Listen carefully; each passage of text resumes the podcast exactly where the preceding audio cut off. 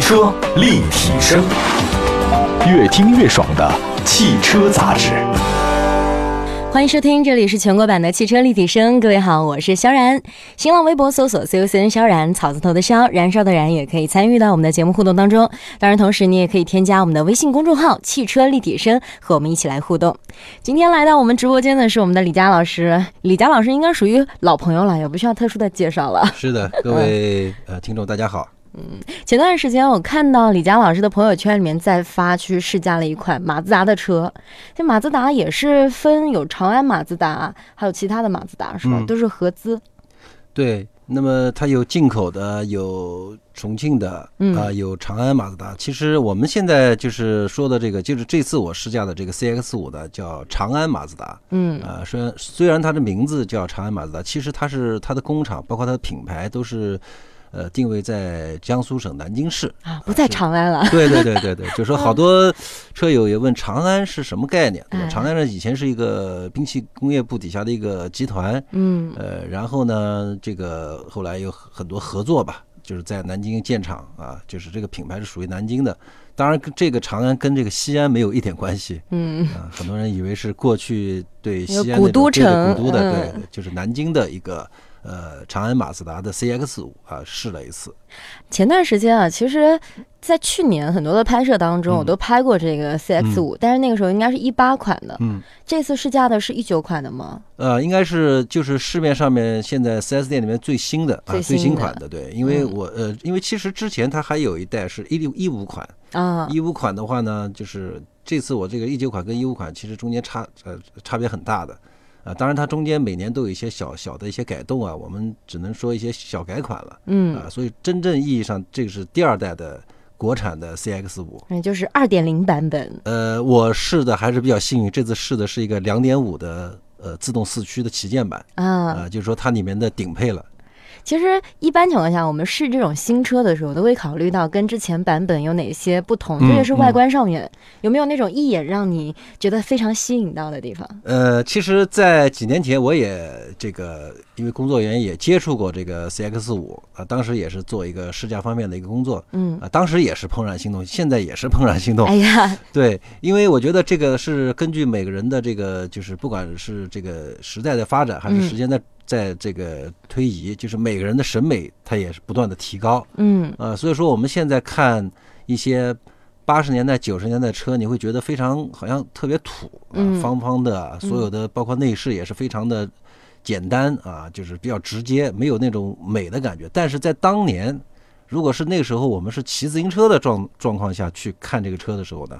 无论是哪款车，哪怕是一个普桑，他都会觉得很漂亮。嗯，感觉很高端、很大气。对，现在呢，我们就是说，我们的消费者的眼光越来越高，也越来越难以满足消费者的需求了。嗯，就是我们一提到马自达这个品牌，就会想到几个词，什么混动的设计外观，对，转子发动机，对，纯形面的设计感，嗯，对，然后还有各种。比如说这个混动红的车漆，对，这些好像都是属于它身上的一个标志性的关键词。是的，是的，呃，因为我觉得吧，这是马自达，其实它在日本这个车企里面，它其实知名度不是最高的，呃，相比其他的一些来说的话，但是它有一些它的坚持，因为我本身我这个出生在一个汽车厂家的这个家庭，嗯，所以说对这个汽车的一些背后的故事还是比较感兴趣的。那今天找对人了。对，是的，是的。呃，那么当时说为什么去来去拍这么一款马自达 CX 五？因为它也不是最新上市的车，嗯啊，但是呢，我是觉得它有些背后的故事呢，是希望和我们的用户啊，包括我们的这个呃，特别是呃这个听众啊，去去分享，因为这些呢，它。绝对跟商业没关系，嗯啊，它是一些汽车文化、汽车制造工艺里面的一些故事，其实还是挺感人的。嗯，其实之前我刚了解到马自达 CX 五这款车的时候，就对于它的这个造型设计非常的感兴趣。对对对，因为听说是由雕塑大师去建模，用油泥去刻成这个样子。是的。就是刚才您说到的那个混动啊，混动设计，混动设计呢，其实是马自达他们的一个就是独有的这么一个设计理念。嗯，呃，他的意思其实我，因为他这个每个媒体对他的版本呃翻译的不太一样，嗯，解啊释也很不对对对呃，不一样。其实我我感觉就是说混动混动嘛，就是让魂灵魂动起来啊、啊，就是说他所希望呃消费者拿到他的车之后呢，不是一个这个光是外壳呃，光是外壳或者说一个一个交通工具，嗯。对它要有这种感性上的认识。啊。比如说，它最早在一五款的这个呃 CX 五上就率先用了这个第一代的混动设计。嗯。啊，就是说这个车等于说呃是采用了很多仿生学的一些原理啊，让这个车呢像一个类似于豹子呀或者是一些小动物嗯在那种准备奔跑的那种感觉啊，就是用车辆的一些张力啊，用用它的设计语言来设计这个车辆，呃，那么也是获得比较好的成功了。然后这次的这个混动呢，它其实在他们内部应该是属于叫二点零版本的，嗯就是又进化了。嗯那么我我对比了一下的话呢，就是它的大的方向还没变，还是用一些呃线条来让这个车动起来。也是非常有雕塑感的那种。对对对，让这个嗯车呢就是呼之欲出的那种感觉。那么，但是呢，它的这个采用的线条跟上一代不一样，上一代是相对来说比较直的，棱线比较多。对对对，比较棱角。你看到这个，就当年我开那个 CX 五的时候，也是觉得，哎呦，它的这个棱线就是比较分明，有啊点钻石切割的感觉。对，，就是那种力量感啊嗯，可能更多的是力量感。那么这次的这个混动呢，它是采用了把这个直的线条改成曲面。啊嗯它不是一个线条，它整个一个面，嗯呃，尤其是它的这个这个 A A A A 柱到 C 柱之间，其实就是我们的左右的车门啊，嗯两个车门这个部分的啊，一直到延伸到它的后轮毂那个上面那个位置啊，这个这个曲线确实是我觉得设计的还是比较完美的。变成那种流畅的那种感觉。对，就是从这种力量感变成一种美感啊，一种唯美。就是浑然一体的那种感觉。对，呃，然后呢，我就呃，他们当时说的就是说，呃，设计这个车的这个混动二点零的这个设计的目的呢，就是让这个车辆，呃，有生命感啊、嗯有这种这个活力啊，让用户能够看上去就喜欢它。嗯而且它的这个理念也是也是说，你要不介绍的话，你可能就想不到，它不是仅仅说这个车停在那儿啊，你看那个车啊，这个这边凸出来，那边凹进去啊，凹凸有情的啊，不是这样，它是希望车辆在移动的时候，利用车身的曲线，把这个呃反射到车身上的一些外部的一些物体，比如说大楼啊、树木啊、建筑物嗯。啊，这些物体在车身上不是有倒影吗？嗯，那么，因为这个车身的曲面发生了变化，这个倒影也跟着变化。通过折射产生不同的这种我们看到的景象。对，它叫做光线的变换啊啊，就是说你比如说，呃，在一个呃车身侧面是比较平直的这个车辆路过你之后呢就，像照镜子一样，没有什么特别的。就是没有什么变化，哎，嗯就是说，比如说这个黑的呃倒影在上面一直是这个造型，比如说一栋楼啊，一个造型或者一棵树，它歘一下过去了。但是呢，这个你可以这么想象，就是说这个相当于这个倒影相当于一个扫描仪，它扫描到这个新的这个二零一九款的这个 CX 五的时候呢，它这个因为它有一些曲面啊，它的嗯就这个就会产生远近啊高低的一个变化。像照哈哈镜一样。对对对对啊，你这个形形容的非非常非常贴切啊，就嗯是说这样的话呢，我们比如说假设你是走在路上啊，这个看见一台 CX 五路过的时候，你就会有非常喜就是触动你的感觉。哦，这个车怎么好像这个车身光线这么变化啊？嗯，其实蛮吸引人的。对对对，而而且尤其你也知道，上一代车它推出一个混动红，对，然后这次呢又推出个混动水晶红，混动水晶红，对，就水晶是什么个意思？呃，就上面镶钻，就是就是那种呃，就是非常亮亮的。亮亮的啊，不灵或者是不灵的对对对对对，嗯就是我看过他们的这个就是技术上的分析，就是说它在漆里面它不是一种像一般车的都是有底漆、嗯。中间漆，然后外外面一个漆清漆，对吧？嗯。呃，它呢在这个中间中间层的这个漆里面，就是本身那个红颜色调的就比较特别，嗯，然后呃加上了一些反光的金属的铝片，就是颗粒，啊我懂了，嗯，特别像女孩子经常做指甲的就知道，从那个底胶上面刷一层带颜色的，嗯再刷一层那种亮亮的，对对对对对对，就是然后再给它封层。就是呃，形式上是一样的，对就是差不多就是这意思，对对对对对就就给它添加一些这种可以带闪光的效果。，对。哦、而且你想想看，就是女生手上那个指甲才多大点面积，嗯啊，这个车身整个车身都是这个颜色，那所以说这个颜色就是，尤其是在光线下边，肯定是肯定特别好看，加上它的这个造型的变化，所以说对人的这个心灵触动感特别强。哎，嗯，就加上了那种亮片的设计之后，再加上阳光的照射，可能就有点像在太阳光底下看钻石的那种感觉。对就比较每个角度都不一样。，嗯而且呢，就是它的这个闪动的这个，就是说它的这个金属碎片的这个颗粒的大小，它是有有过考量的，不是说随便放一些进去，嗯它一定要让你看见就是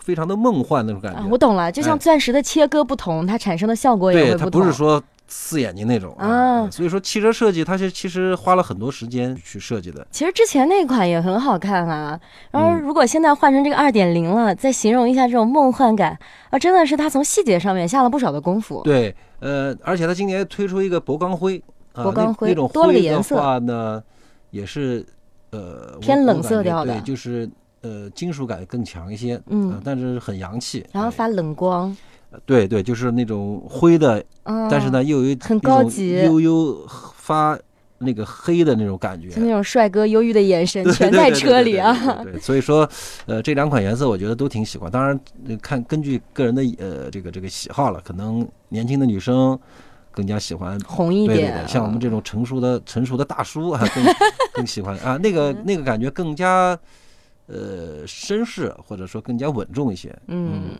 其实有的时候选车就是这样的，当你第一眼看中了，嗯，就是它了。对对对，就是一见钟情的感觉。对对对对，其实之前我特别喜欢 CX 五嗯。的一个原因，是因为它的一个大灯的设计。嗯嗯，它前大灯，我那个时候记得它有一点像那种两只眼睛在前面，嗯然后呢还稍微有一点点宽。这次我看那个图片上面好像变得更窄一些。对，其实这个是一个汽车行业的一个流行趋势，嗯就是说随着这个汽车灯具的技术的越来越越发达发达，它嗯不需要特别大的面积的一个灯的一个灯泡，所有灯泡的亮度才能照到前方，它可以用聚光的啊，因为这个这款车它用的是全 LED 的头灯，嗯啊，看上去更更犀利一些。就是说，呃你会跟上一代比的话，你会觉得，哎，这灯怎么变小了？但是你不会觉得它变难看了啊嗯。它是它是设计的，就整体我觉得这个呃 CX 五给我的感觉，它是比较欧化的。而且越来越高级脸。对对对，就是鲨鱼嘴啊，嗯包括它这个鲨鱼嘴的这个外面，就是上层有一个镀铬的一个装饰件，嗯，它不是喷上去，它是一个立体的，有的时候装饰件是立体的，有的时候真的是时代的变化非常重要。以前我们觉得女孩什么大眼睛、高鼻梁嗯就很好看，现在就喜欢那种高级脸，甚至小眼睛，然后两个眼睛中间距离很宽。现在车好像也是这样的一个设计 对啊。，审美都在变化。嗯哎所以说，其实我其实当时我对这个车，其实更多的还是刚才说的，就是后面的感动啊，就是比如说我们刚才说到这个混动二点零的版本，它怎么设计成这样啊？其实嗯跟它后面的研发团队有关系啊。嗯呃，因为那个我比较喜欢看这个汽车厂家一些造车的一个一个过程。嗯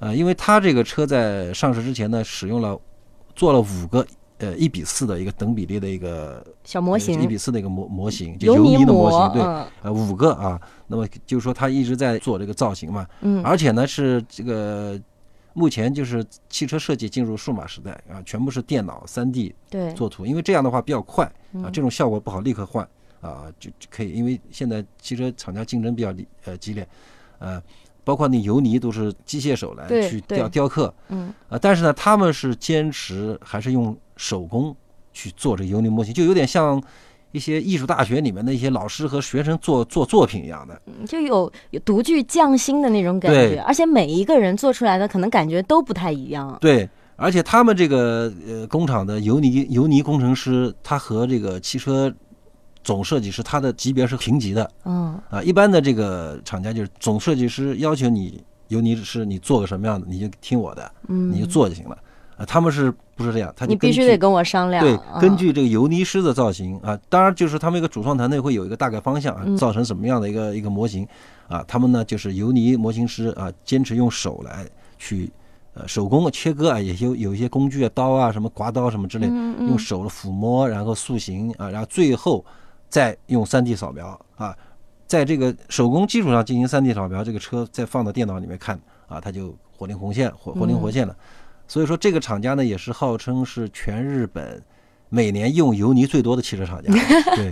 但是如果是在这个当中工作的美术工作者或者雕塑家，一定会特别的开心。是的，是的非常的。其实他们就是学这个雕塑专业的，只不过他是后期是做汽车产品的。嗯，也就是相当于什么，就把一个形象化的东西具象的表现出来了。对对对。通过他们的手啊，真的是一个艺术，从形象到具象的一个表现。呃，而且呢，就是按他们说法呢，就是说这样的话呢，呃，这个产品会带有温度啊，就是说从模型到这个。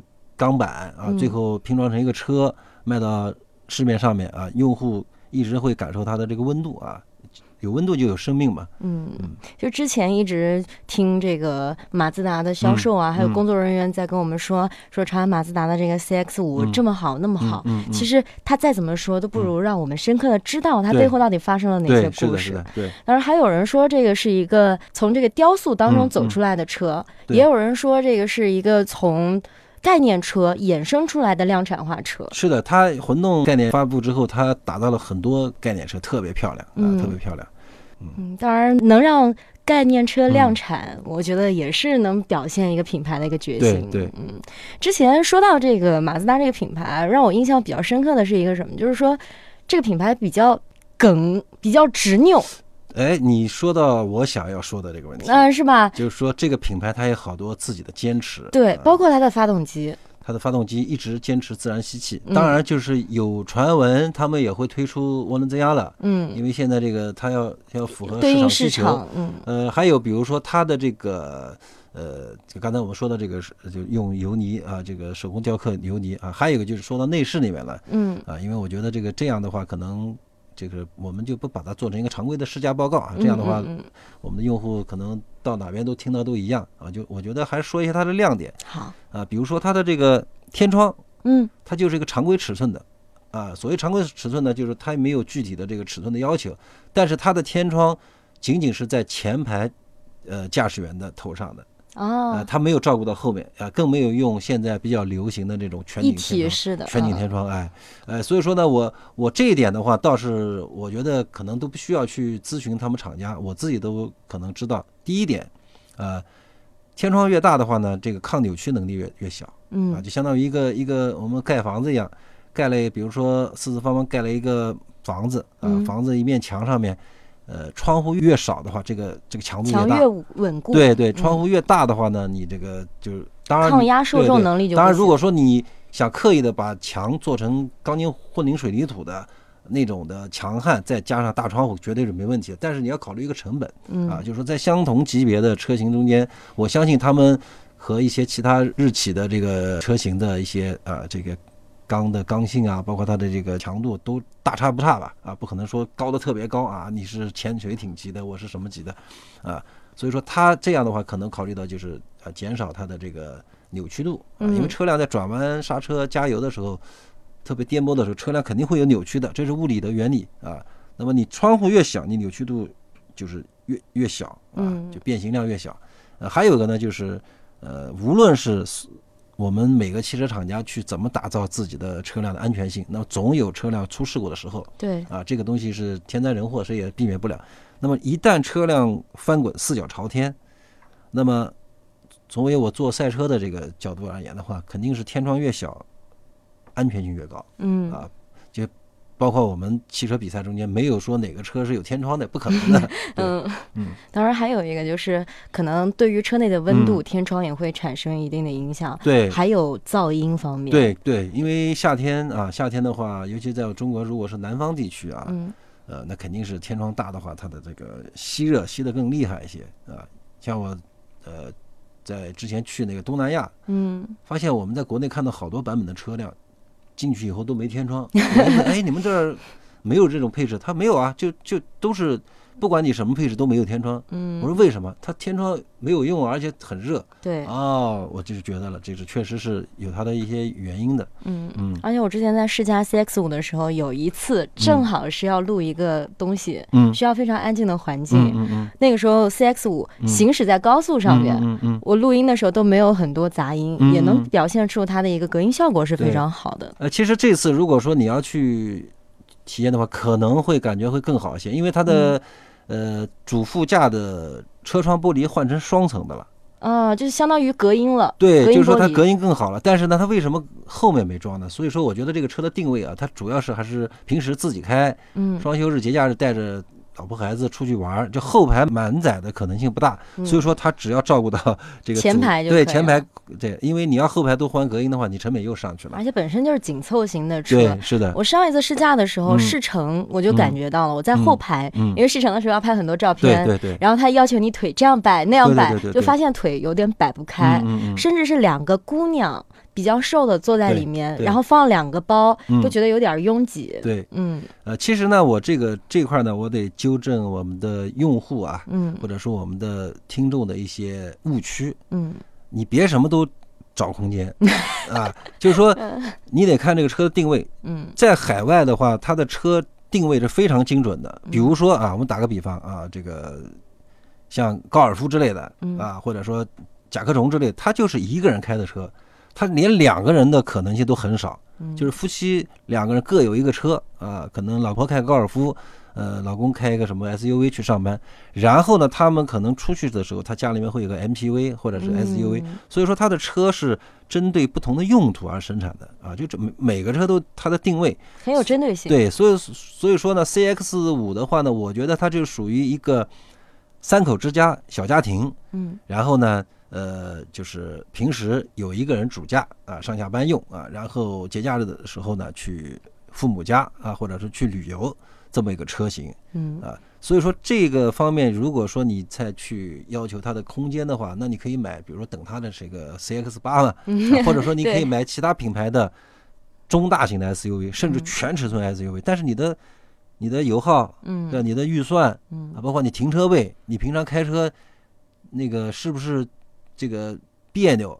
听着都头大。对啊，所以说呢，我觉得关于空间的话呢，其实首先还是先定位，就是说我家庭里面是几个人，嗯然后呢，我平常出行的状况是什么样子，再去买所需要的轴距的版本的车型啊，千万不要因为我这个车很喜欢，买回来之后才发现，哎呀，不实。用。对对对，嗯。哎，这个千万不要这么去理解，嗯。嗯，之前我试驾的时候也是发现这个 CX 五挺贴心的，嗯里面有一些小的设计，就比如嗯。说它的顶配上面有一个 HUD 的显示功能，对对对。抬头显示，对。可以看到你的转速，对，然后还有包括这个前后的嗯，座椅中间的中央扶手都配备有 USB 的接口，对对。加起来好像有四个接口，包括有四个杯架，就觉得非常的方便。是的，是的，就是说它是还是做的比较，就是人性化上面考虑的比较多，包括储物空间也很好。嗯。对，而且还有一点你你可能不知道啊，就是打开门的时候啊，嗯你要看你要下次有机会去看到，打开门的时候，你看它这个就是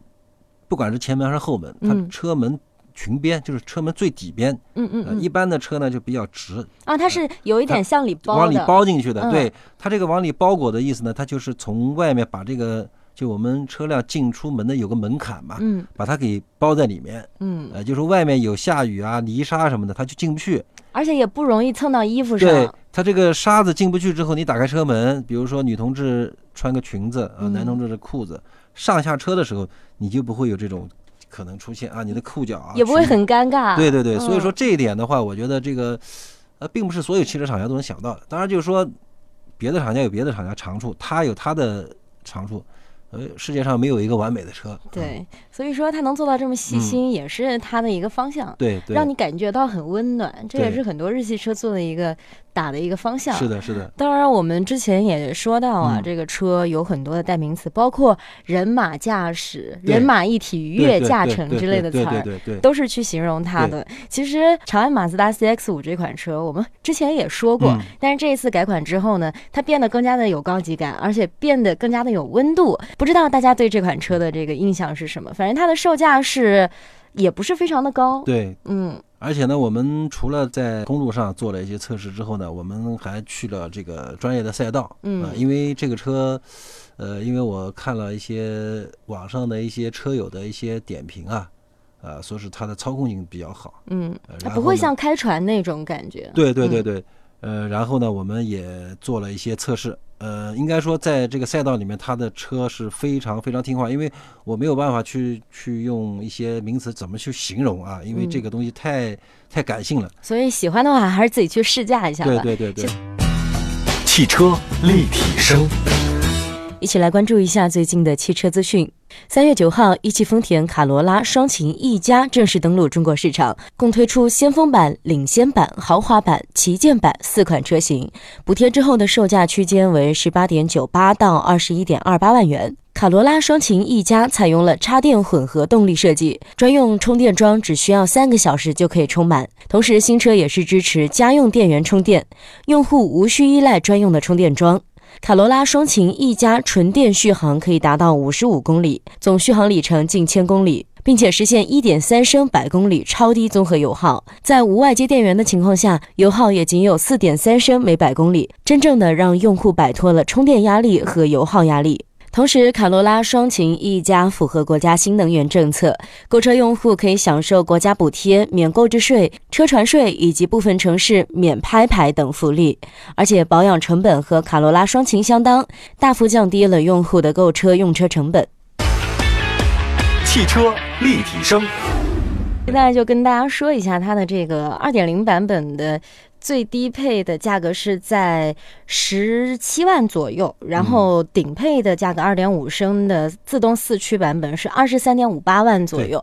所以如果大家喜欢的话，可以去选择购买。当然，如果有任何想要买车卖车，对车有任何的问题，有哪一款车想要听我们做试驾的这个评述，都可以通过我们的微信号“汽车立体声”的字母全拼，或者是我们的微信公众号“汽车立体声”来告诉我们。以上就是我们今天汽车立体声。的全部内容，感谢各位的收听，我们下期再见。